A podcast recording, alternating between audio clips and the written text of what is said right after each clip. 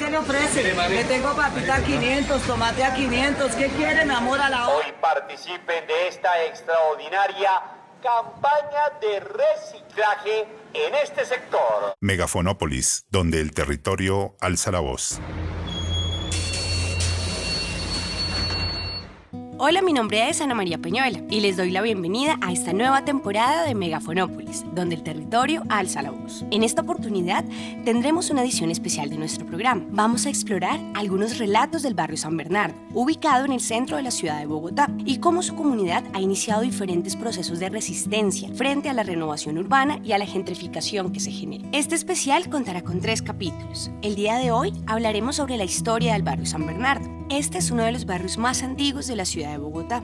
En su transformación constante ha sido habitado por cientos de familias y tiene una importante relación con el centro histórico de la ciudad. Este territorio ha vivido constantes cambios en torno a la transformación y crecimiento de la ciudad, la aparición de nuevos barrios, la generación de nuevos equipamientos y la transformación de vías y transporte público a su alrededor. Sus habitantes cuentan con un sinnúmero de historias que permiten identificar las distintas dinámicas de este bar, tales como los personajes más icónicos, sus tradiciones, oficios, memorias y demás. Entre sus libros y los álbumes de fotos, los recuerdos de sus padres, abuelos y bisabuelos, se comprende lo que significa este barrio para la ciudad. De hecho, la comunidad conserva una gran cantidad de material histórico en su resistencia a no ser olvidados. Por lo tanto, buscamos con el programa de hoy que nuestros oyentes conozcan y sepan un poco más de la historia del barrio San Bernardo, cómo ha sido su transformación y el por qué es importante para la memoria de sus habitantes velar por su conservación. Para charlar sobre este tema, hemos invitado a un líder comunitario, habitante de este barrio, que desde su niñez ha crecido y ha conocido diferentes etapas de San Bernardo hasta su época actual, el señor Ricardo Rueda. Vamos con un pequeño corte y ya regresamos.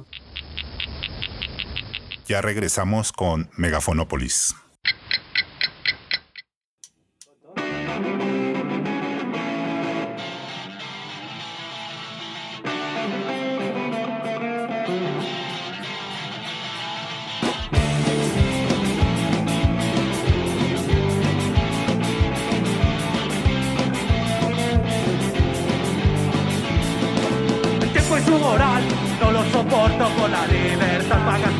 Tan alto costo, pero estamos tan adaptados, tan serviles, intoxicados.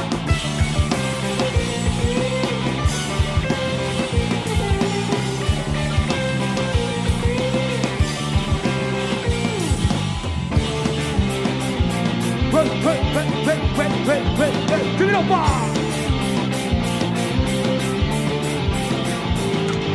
Bob! Jodidamente poco cuerdo, este ruido nos mantiene demasiado vivos. Los dulces sueños son solo eso, las ideologías no van conmigo. Apoyas en mis manos, pero estoy contento. Pisando los acordes, sientes el alivio en la voz, la paz. Son puros cuentos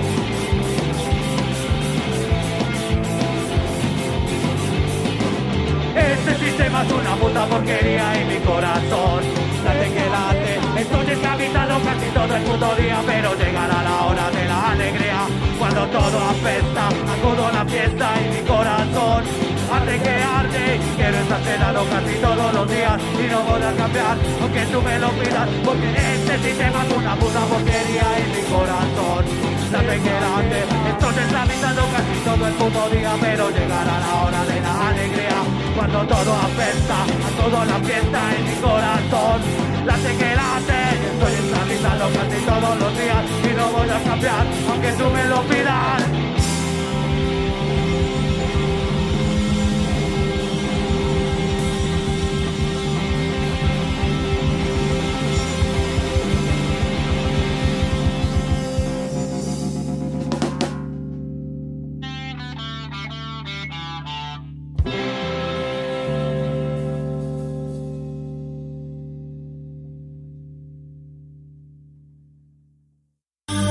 Estamos de vuelta en Megafonópolis. Estamos de vuelta. Hola Ricardo, muchas gracias por acompañarnos en esta charla sobre la historia del barrio San Bernardo y por supuesto bienvenido a Megafonópolis. Gracias Ana María por la invitación. Bueno, pues queremos iniciar preguntándote, ¿qué conoces del origen del barrio San Bernardo? El barrio San Bernardo se genera de una división de la parroquia de las Cruces. Después se confirma, digamos, esa, ese origen del barrio con la creación de la carrera décima. La parroquia de Nuestra Señora de los Dolores, que es la parroquia del barrio San Bernardo. Hay dos límites, digámoslo así, históricos del barrio, que son, por un lado, la avenida de la Artuda y la calle Cesta, que es el río San Agustín. Esos son dos límites, digamos así, naturales del barrio. Y un tercer límite, que es la Caracas, es un lote que existe desde, desde mucho antes. Y ese es el barrio San Bernardo. ¿Cómo ha sido la transformación del barrio en las últimas décadas? En las últimas décadas lo que ha decidido el destino del barrio han sido decisiones administrativas, que lo más grave porque no ha sido una decisión de las comunidades, sino de la administración. Tenemos, por ejemplo, la intervención que se hace en el barrio Santa Inés cuando se ha generado ya el cartucho. Esa intervención, esa demolición casi que total del barrio Santa Inés genera el desplazamiento, digamos, de una situación social complicada hacia diferentes sectores de la ciudad. Entre esos el barrio San Bernardo, el voto nacional, se genera en el voto nacional el bronce, cinco huecos, ¿sí? aunque se existía, pues se va a reforzar. Y también cruces, o sea, ese problema se extiende, digamos, a las diferentes zonas alrededor de Cartucho o Santa Inés. Después empieza a agravarse la situación. Ya antes existía la Caracas, hacen la troncal de la Caracas durante la alcaldía de Andrés Pastrana, eso afecta el comercio de la Caracas y posteriormente hacen Transmilenio. Eso pues termina matando, digámoslo así, el comercio de la avenida Caracas, no solamente del barrio, sino que casi que de toda la Caracas hacia el centro, hacia la calle 26. Y también está la construcción de la avenida Sexta, avenida de los comuneros entre Caracas y, y décima, y la ampliación de la décima para el sistema de Transmilenio. La más grave es la de la décima ¿Por qué? Porque recorta esa manzana de la décima. Todas esas manzanas del barrio que daban sobre la décima la recorta. Y ahí existía un comercio bastante importante de muebles. Y ese comercio se tiene que trasladar. Y escogen la carrera 11. La carrera 11 era una calle esencialmente de vivienda. Cuando se traslada ese comercio, se genera una destrucción de lo que hay allí. Construyen locales y pues cambia, digamos, la dinámica de esa carrera. Después tenemos peores situaciones. La primera es la intervención del bronce. La intervención del bronce va a generar un nuevo desplazamiento del problema de microtráfico, pues de habitabilidad en calle y nuevamente es dirigido hacia San Bernardo. Hace siete años aproximadamente hay una intervención en San Bernardo y después de esa intervención se planea el plan parcial de renovación urbana tercer milenio. Esto genera la demolición de las construcciones que hay entre la calle sexta y la calle tercera, entre Avenida Caracas y ese. Y nuevamente un desplazamiento. Además, esto definitivamente ese es el punto final del tejido social que se ha construido en el barrio durante 7, 8 décadas. Allí teníamos familias que llevaban mucho tiempo a pesar de la situación que se vivía. Había familias de 50, 60 años allí. Y eso va a generar esa demolición plan parcial va a generar un desplazamiento de la población y además la destrucción de muchos bienes inmuebles que estaban allí. Teniendo en cuenta esto que nos dices, ¿cuáles consideras los aspectos más icónicos en términos simbólicos del barrio? Sus espacios, oficios más tradicionales, ¿cuáles resaltarías? Hay espacios que se han eliminado ya desde, desde mucho antes la alcaldía la primera alcaldía de Maucus se destruye, se demuele sin ningún tipo de consideración. El laboratorio del, del, servicio de higiene, que en ese entonces, cuando se construye en 1926, ese servicio de higiene es algo así como el Ministerio de Salud, y ese laboratorio funcionaba ahí sobre la carrera 12 con calle Sexta. Muchas personas lo deben recordar porque lo llamaban el castillo, era una construcción tipo francés, algo similar a, al palacio donde funciona ahora el Ministerio de de Cultura, el Ministerio de Gobierno, Palacio Echeverri. Ese se destruye totalmente, se demuele. Y, digamos, es uno de esos sitios icónicos. Mucha gente lo recuerda pues porque además era hermoso. Después de eso tenemos el Colegio San Bernardo, a pesar de las diferentes transformaciones que ha tenido, es un elemento central dentro del barrio, es un elemento que está allí desde 1916. Está la Escuela de Los Ángeles,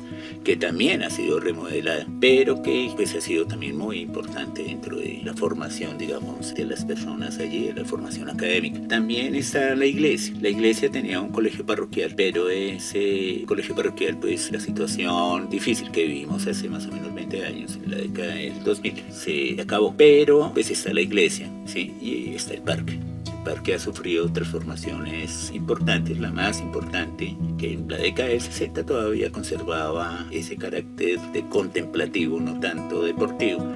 Se hace la cancha de baloncesto y de microfútbol y se mueve la estatua. La estatua de San Juan Bautista de la Salle que antes estaba en el centro se mueve hacia un costado. Todavía tenemos en ese espacio los árboles que fueron sembrados pues hace 70, 80 años y ahí están. Ahí están eh, cuatro o cinco de ellos. De los oficios podemos decir que se conserva esencialmente uno, que es eh, el de la mueblería. Pero pues hemos observado que con la demolición del sector de la sexta a la tercera, otros oficios se tuvieron que trasladar y creemos en algunos casos que de pronto desaparecieron. Allí existía un comercio bastante fuerte, comercio de alimentos preparados, empanadas, pasteles, postres, tortas, todo eso se decía ahí en San Bernardo. Eso, digamos, desapareció en gran medida, quedan unas muy pocas empresas que producen esos alimentos. Y está lo de muebles, sí, pero muchas de las fábricas funcionaban, era en ese sector que se demolió. Y pues está lo de los vidrios. Pero con lo de los vidrios hay un problema, o sea, nosotros consideramos que ahí esencialmente lo que tenemos es un comercio, un comercio de vidrio, más que un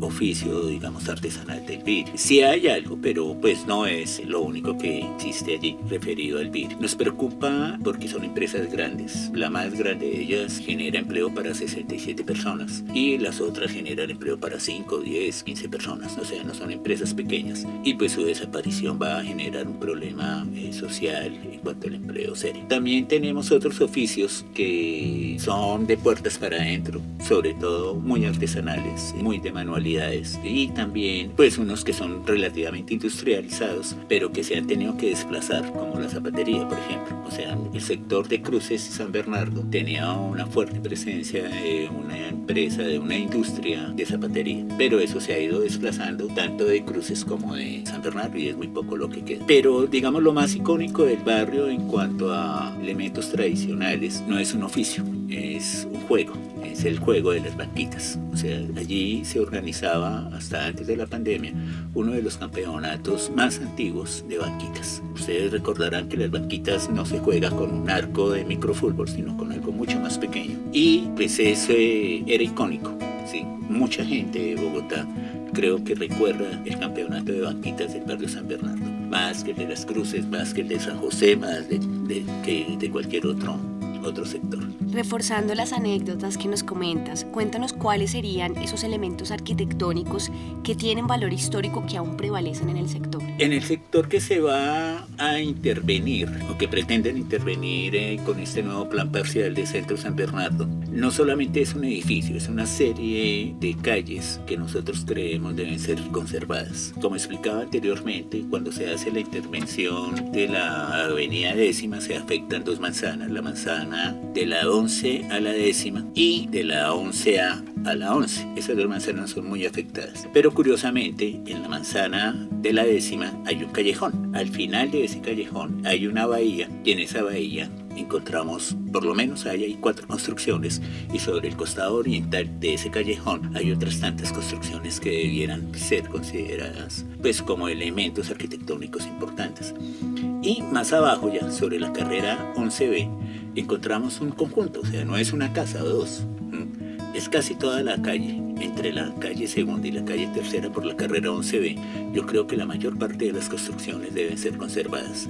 Lo mismo sucede, por ejemplo, sobre las carreras 12, 12A y 13. Hay un conjunto de cuatro casas entre la calle segunda y tercera que son las únicas que tienen antejardín ahí en el sector. Esas casas, por ejemplo, no las vamos a encontrar en otro sector del barrio. Las casas que rodean el parque, que están junto a la iglesia, y además de eso, los edificios que considera la empresa de renovación y desarrollo urbano como emblemáticos, pues también se deben conservar, pero no solamente esos. Hay un edificio en la carrera 12 con calle Cuarta de nombre Madeira y ese edificio ellos quieren tumbar. Hay una casa que para nosotros es muy importante porque fue la primera casa en donde funcionó el fotograbado en Bogotá, que es sobre la calle Cuarta y esa casa pues la quieren tumbar también. Entonces yo creo que hay que hacer un examen cuidadoso de todos los elementos arquitectónicos. Yo creo que hay un problema serio en esto. Lo que se considera bienes de interés cultural se decretó hace mucho tiempo y no se ha vuelto, digamos, a hacer una, una revisión general de esos bienes de interés cultural aquí en Bogotá. Además, a pesar de que había unos bienes de interés cultural en el tercer milenio, en la zona del plan parcial tercer milenio, San Bernardo tercer milenio, esos fueron casi que eliminados. allí nos quedan el cascarón, los frentes, ¿sí? Lo demás fue completamente saqueado y allí pues no sabemos quién debe responder. Si la empresa que va a construir las Galias o la empresa de renovación urbana o la Secretaría Distrital de Recreación, Cultura y Deportes. No sabemos quién tiene que responder por esos bienes. Vamos con un pequeño corte y ya regresamos. Somos Megafonópolis. Síguenos en nuestras redes sociales, Facebook, Twitter e Instagram como arroba megafonópolis y escúchanos en nuestra cuenta de Spotify. Megafonópolis, donde el territorio alza la voz. Continuamos. Ricardo, por último queremos preguntarte, ¿qué se debería preservar del barrio San Bernardo y qué se podría recuperar de su memoria histórica? ¿Algo emblemático que quieras resaltar? Con la empresa de renovación urbana han hablado del centro de barrio, pero lo limitan a lo que hay alrededor del parque y ni siquiera a lo que hay alrededor del parque. A un costado del parque hay unas cuantas esquinas. Nosotros estamos hablando de una zona mucho más amplia que cobija varias manzanas, aunque no la totalidad de las manzanas. O sea, en algunas manzanas podemos hacer construcciones. Por ejemplo, la manzana donde están los predios de la iglesia y del arzobispado se puede construir. Además, hay algunas bodegas, hay algunos lotes que pueden generar desarrollos inmobiliarios importantes. Entonces, creemos que sí se debe hacer un examen cuidadoso de lo que se debe conservar y de lo que no se debe conservar. Un examen que, afortunadamente, pues por una orden que dio la misma alcaldesa, el Instituto Distrital de Patrimonio Cultural ha ido examinando. Pues no sabemos qué tanta incidencia pueda tener ese trabajo que ha hecho el Instituto Distrital de Patrimonio Cultural en el proyecto que está generando la empresa de renovación urbana. Pero tenemos confianza en que mucho de lo que nosotros pretendemos conservar se va a conservar. Como elemento de memoria histórica eh, tenemos eh, el tejido social, o sea, el tejido social que se ha generado a lo largo de seis, cinco décadas de los vecinos más antiguos, que también han recibido a vecinos mucho más recientes, a pesar de la xenofobia que está manifestándose, digamos, en algunos casos. Ya consideramos a los migrantes venezolanos como vecinos y vecinas. Tenemos también, por ejemplo, esporádicamente, por situaciones por todos conocidas en el Chocó, la presencia de grupos indígenas, sobre todo de emberas. Entonces, nosotros hablamos de un tejido social mucho más amplio que simplemente los vecinos de 50, 60, 40 años. Tenemos los inquilinos, inquilinos que llevan 20, 30, 40 años viviendo en el sector. Entonces hablamos de un tejido social que debe conservarse. Bueno, Ricardo, muchas gracias por acompañarnos y por compartir con nosotros tus aportes. Bueno, gracias Ana María y gracias a Megafonópolis por la invitación. Gracias Ricardo por tus interesantes aportes. Agradecemos tu participación el día de hoy, pues con tus intervenciones hemos podido tener mayor claridad respecto a la historia y al desarrollo del barrio San Bernardo, que es una parte fundamental de la ciudad de Bogotá que hoy conocemos y habitamos. Es de suma importancia conocer las opiniones de las personas que desde el territorio y sus vivencias identifican cómo ha cambiado la ciudad y comparten sus percepciones sobre diferentes barrios que por sus dinámicas enfrentan conflictos territoriales, omitiendo su legado para dar paso a las necesidades económicas de unos pocos. De esta manera, llegamos al final de nuestro programa. Agradecemos a los y las oyentes y los esperamos en nuestro segundo capítulo de esta edición especial sobre el barrio San Bernardo. Abrazos y recuerden, somos Megafonópolis, donde el territorio alza la voz. Adiós. Somos un equipo interdisciplinario conformado por profesores, profesionales y estudiantes de posgrado y de pregrado de la Universidad Nacional de Colombia donde algunos hacen parte del grupo de investigación Procesos Urbanos en Hábitat, Vivienda e Informalidad adscrito al Instituto Hábitat, Ciudad y Territorio de la Facultad de Artes. Nos enmarcamos en la misión de la universidad, en donde además de las labores de formación e investigación, también se participa en iniciativas de extensión e interacción con la comunidad, cuyo compromiso es contribuir a la solución de problemas de la sociedad a través de la generación de productos académicos, la discusión y el debate permanente con la ciudadanía sobre temas y problemas del territorio.